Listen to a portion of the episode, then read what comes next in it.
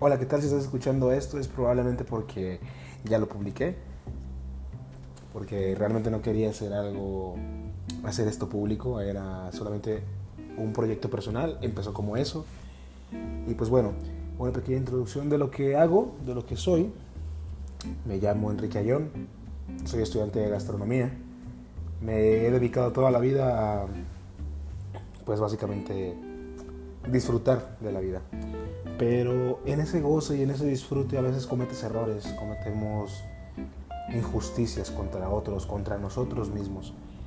Y eso despertó una curiosidad enorme en mí cuando yo era más joven, aproximadamente a los 16 años, en los que tuve la oportunidad de ir a vivirme solo a una ciudad muy grande a comparación de mi ciudad que es muy pequeña. Y todo eso abrió mi mente, abrió un umbral impresionante de cosas que el día de hoy estoy muy agradecido de ver. He podido crecer muchísimo, cometí mis errores, los sigo cometiendo, los voy a seguir cometiendo seguramente, pero ¿qué más da? Así es la vida y de eso se trata, de vivirla y de disfrutarla lo más que podamos. Este proyecto personal en verdad lo hago con mucho cariño, lo hago cuando tengo algún pensamiento que creo que es importante o que puede causar un, un, efecto al compartirlo. Así que espero que les guste mucho este podcast. Actualmente me dedico a, bueno, al sector de la restauración. Estoy en mi último año de la escuela de gastronomía, así que eso es a lo que me voy a dedicar, eso es lo que amo y bueno, hablando desde la perspectiva también de una persona que en un principio no tenía bien definido qué es a lo que se iba a dedicar, pues también he aprendido muchísimo. Espero que este podcast les guste.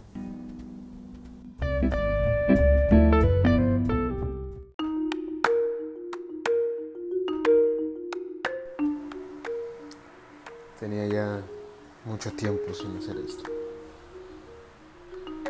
Pero decidí grabar este podcast porque en los últimos días, tal vez en la última semana, ha estado surgiendo una polémica interesante. Interesante desde el punto de vista del comportamiento mexicano, en mi opinión, o tal vez sea latinoamericano. Sé que todo lo que pasó con George Floyd en Minneapolis y todo esto, estos acontecimientos que se han dado son lamentables, por supuesto. Yo siempre voy a ser una persona que está en contra al 100% de la violencia. Yo siempre he creído que la violencia no soluciona nada. Sin embargo, me pareció una manera inmadura de cómo algunas personas están viendo diferentes cosas. Yo siempre he, sido una persona que aboga por la libertad de expresión y sobre todo por la libertad de pensamiento.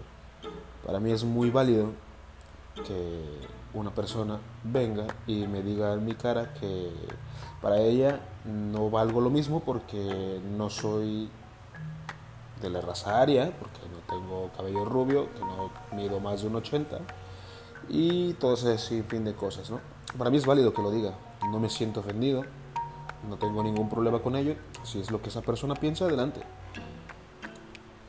Mm, yo creo que cada persona es libre de pensar como se le pegue la gana. Si una persona quiere ser parte del Ku Klux Klan, puede serlo. Si una persona tiene ideologías nazis o neonazis, adelante, no hay ningún problema. Mientras esa ideología no esté atentando contra la seguridad de otros, y no me estoy refiriendo a la seguridad de que, ay, me dijiste esto y me ofendí. Me refiero a la seguridad real, a la seguridad palpable. Mientras esa persona no afecte físicamente a los demás, perfecto. Tú puedes pensar lo que se te pegue la gana. A mí no me interesa. Tú puedes pensarlo. Y a lo mejor, bueno, aunque no pensemos igual, puede ser que me caigas bien. No pasa nada, no hay problema. Pero la gente no entiende eso. La gente quiere que todos piensen de la misma manera. Quieren que todos sean políticamente incorrectos. Pero lamentablemente de ahí se deriva todo esto, ¿no? Políticamente correcto. Entonces, ¿qué es políticamente correcto? Es lo que en ese preciso momento está bien o mal visto, ¿no? Todo se deriva de eso, de un instante en el que decidimos qué está bien y qué está mal. Pero al final no hay bien ni mal absoluto. Entonces, toda esa polémica se derivó de unos tweets que había hecho eh, un personaje muy conocido y que yo en lo particular aprecio mucho, que es Chumel Torres. Eh, y digo personaje porque yo conozco su personaje, nunca he tenido la fortuna de conocerlo en persona. Y tiene un humor eh, un poco fuerte. Para algunas personas a mí se me hace un humor totalmente cotidiano, o sea, para mí es un humor normal. Para mí el humor normal es el humor negro, porque yo también tengo un humor negro y me encanta, la verdad es que me encanta usarlo y nunca lo voy a dejar de usar, porque yo siento que las personas, en lugar de apelar a destruir lo que las demás personas dicen y te puedo ofender, yo creo que ellos deberían estar empeñados en mejor cambiar esa actitud de ellos que los hace sentirse ofendidos. Para mí estamos creando seres humanos mazapanes que los vas a tocar y se van a romper. O sea, vamos de mal en peor Y no estoy en contra de que se luche por las causas sociales, como te digo. El racismo que está en Estados Unidos y aquí en México también, a nivel de violencia, eso está horrible. Tenemos que exterminarlo, por supuesto. Pero una cosa muy diferente es lo que las personas piensen. Mientras no te dañen, ellos pueden pensar lo que quieran. Si dicen, ¿sabes qué? No te quiero hablar a ti, o para mí tú eres menos porque eres, eres negro, eres chaparro, eh, eres gordo, está bien, a lo mejor la persona se va a alejar y listo, o sea, no hay problema.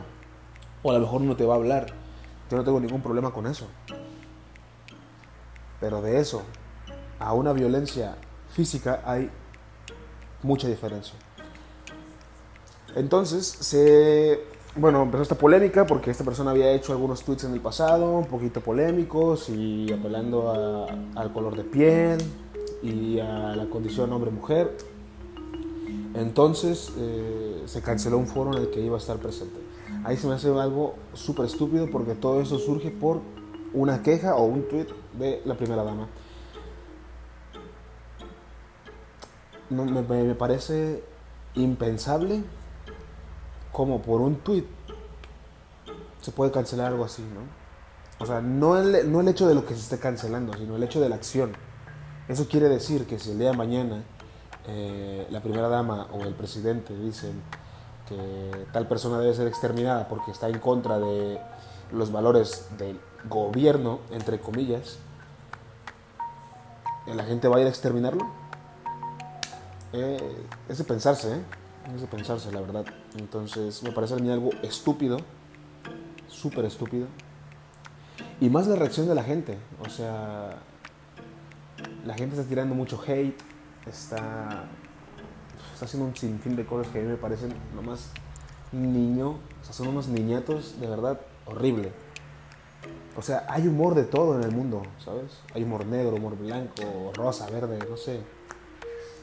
Y si no te gusta, pues no lo escuchas, no lo ves, no lo consumes y listo, no pasa nada. Eso es lo maravilloso del mundo, la diversidad de pensamientos y, y la todo el sinfín de, de pensamientos y de personas, de actitudes que hay. Me parece estúpido, de verdad, estúpido. Como te lo digo, si a mí viene una persona y me quiere discriminar, está bien, es tu pensamiento, pero yo no me voy a sentir ofendido por algo que tú dijiste o que alguien más dijo. Yo pienso que estamos queriendo solucionar las cosas de una manera incorrecta. Mejor deberíamos hacer que las personas dejen de, ser, de sentirse ofendidas en lugar de querer quitar la ofensa. Porque al final si estamos quitando la ofensa estamos creando una sociedad monótona, una sociedad donde no hay variedad, donde no hay libertad de pensamiento. O sea, lleno de expresión, de pensamiento, se quiere controlar lo que la gente piensa. Eso me parece, pero de verdad, lo más tirano del puto mundo. Porque estamos criticando tanto a regímenes totalitarios como el de Corea del Norte, o en muchos casos se critica mucho al régimen este socialista, comunista, ya no sé cómo llamarlo, chino, en el que si hablas algo del mal del gobierno, pues pierdes acceso a muchas cosas, ¿no? Algunas cosas tal vez clave, y ya no puedes acceder a ciertos estándares o ciertos estratos que a lo mejor quieres aspirar. Y la verdad es que me está pareciendo que estamos haciendo lo mismo. Socialmente eh, en Latinoamérica estamos haciendo lo mismo. Y también, y también en Europa, ¿no? Eh, estamos haciendo lo mismo. Entonces, por ejemplo, hay países donde de verdad se ha vuelto eh, una ley negar el holocausto. O sea, si, lo, si te tienes la osadía de negar el holocausto, eh, si no mal recuerdo, creo que puedes pagar multas o pasar preso, ¿no? O sea, también eso se me hace algo estúpido.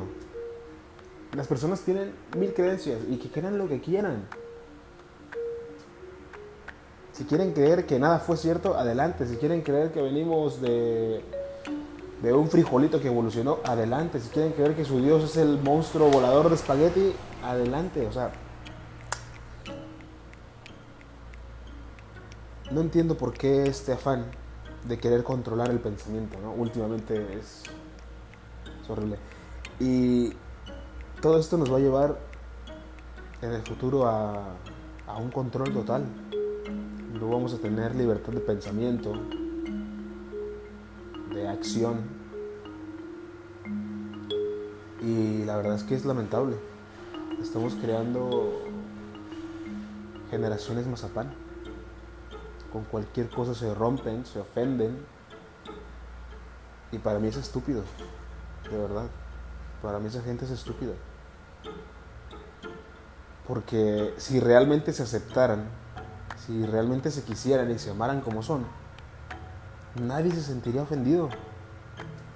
Si te sientes ofendido, y te hablo a ti ya directamente, si te sientes ofendido por algún comentario que te hicieron, por tu color de piel, por tu estatura, por tu estado físico, por tu etnia, por el país en donde naciste, si te sientes ofendido, yo creo que tienes un problema personal que atender y no un problema externo solucionar.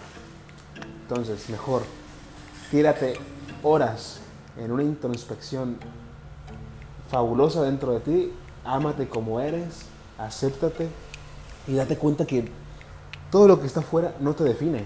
Tu color de piel no te define, tu etnia no te define, el país en que naciste no define quién eres. Entonces, esa es mi opinión. Yo creo, voy a ser siempre, siempre un defensor de la libertad de expresión, de la libertad de pensamiento, con límites, por supuesto. Y el límite para mí siempre va a llegar en lo físico. Para mí, el, el hate no está mal, ¿sabes? El hate es normal, somos humanos. Tenemos momentos de luz y tenemos momentos de oscuridad, cabrón. Pero. Pero hay que saber tirar hate, ¿sabes? Hay que tirar hate de la manera correcta, por las razones correctas y con el propósito correcto. No nada más porque algo te ofendió y, no, no, concuerda con lo que tú piensas. Yo creo que ahí es el punto donde la sociedad se está yendo cada vez más a un hoyo en el que va a ser más difícil salir. Y tal vez nunca salgamos de él. Sin embargo, yo sé que pese a todo, va a haber algunas personas que van a pensar como yo, habrá otras que no piensen como yo, y de acuerdo, está bien. Yo solamente expreso lo que, lo que pienso, lo que yo opino sobre las cosas. Y así como yo pienso de esta manera, también tengo conocidos, tengo amigos que piensan totalmente diferente y eso no, no me separa de ellos, eso podemos convivir igual y mejor que antes, porque su manera de pensar o sus, sus creencias nunca van a definir el tipo de relación que tengo con esas personas. Yo creo que también eso es parte de la madurez de las personas, el poder aceptar el poder convivir con los demás sin importarte lo que ellos piensen. Por ejemplo, si a mí viene un racista o un clasista y me pide un favor o me dice, oye, me pasas el bote de cápsula, adelante, eso va a pasar, le voy a hacer el favor. Porque sus creencias son personales. Mientras esa persona no me ataque físicamente, adelante. Yo tengo que saber cómo entregar lo mejor de mí a los demás. Y a veces se nos escapa, por supuesto, somos humanos. A veces entregamos lo peor, somos humanos. Pero de verdad yo sí creo que todo eso se está saliendo de control. El clasismo también aquí en México al menos es algo muy arraigado, la verdad. Pero yo tengo una, una, forma de ver las cosas. El clasismo en México se da más de los de abajo hacia los de arriba que de los de arriba hacia los de abajo. Si eres mexicano, porque he tenido, he tenido oyentes de otras, de otras partes de, Latinoamérica, pero en particular si eres mexicano, piénsalo. ¿Cuántas veces el, el pobre Vamos a hablar sin eufemismos. A mí no me gustan los eufemismos, a mí me gusta decir las cosas como son. ¿Cuántas veces el pobre se siente mal o se siente menos cuando ve a una persona que tiene más que él? Y eso es real. La gente se siente menos. ¿Por qué me voy a sentir menos si alguien tiene más dinero? El dinero no, el dinero no nos define. Si esa persona nació en cuna de oro, pues qué chingón.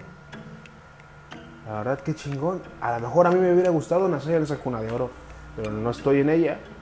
Pues bueno, me toca trabajar, no hay problema. No me voy a sentir menos porque esa persona lo tiene todo y yo no. Y tampoco me voy a sentir más y andar diciendo que mi dinero vale más porque me lo gané y esa persona no tuvo que trabajar por él. Entonces, para mí el clasismo en México está más arraigado desde los de abajo hacia los de arriba la separación se siente más desde ese punto, desde los de abajo. Y siempre es como lo más importante no es el dinero y tal. Pero si te das cuenta a cómo funciona el sistema económico actualmente, el dinero es lo más importante. Si tú no tienes dinero, no haces nada. Si tú no tienes dinero, no vives, no comes, no calzas, no vistes, no tienes nada. Pero exacto, ahí vamos. No tienes nada eso no quiere decir que no seas nada. Es algo muy diferente, pero la gente lo confunde. Entonces, bueno, creo que esto es todo. Espero que al menos haya servido para reflexionar. De nuevo, si estás de acuerdo conmigo, muchas gracias. Y si no estás de acuerdo conmigo, te lo agradezco por haber escuchado y haber estado estos 15 minutos, 16, no lo sé, aquí escuchando y a lo mejor viendo un punto de vista diferente que te pueda abrir la mente en otras cosas. Muchas gracias, espero que estén bien y hasta la próxima, que no sé cuándo vaya a ser.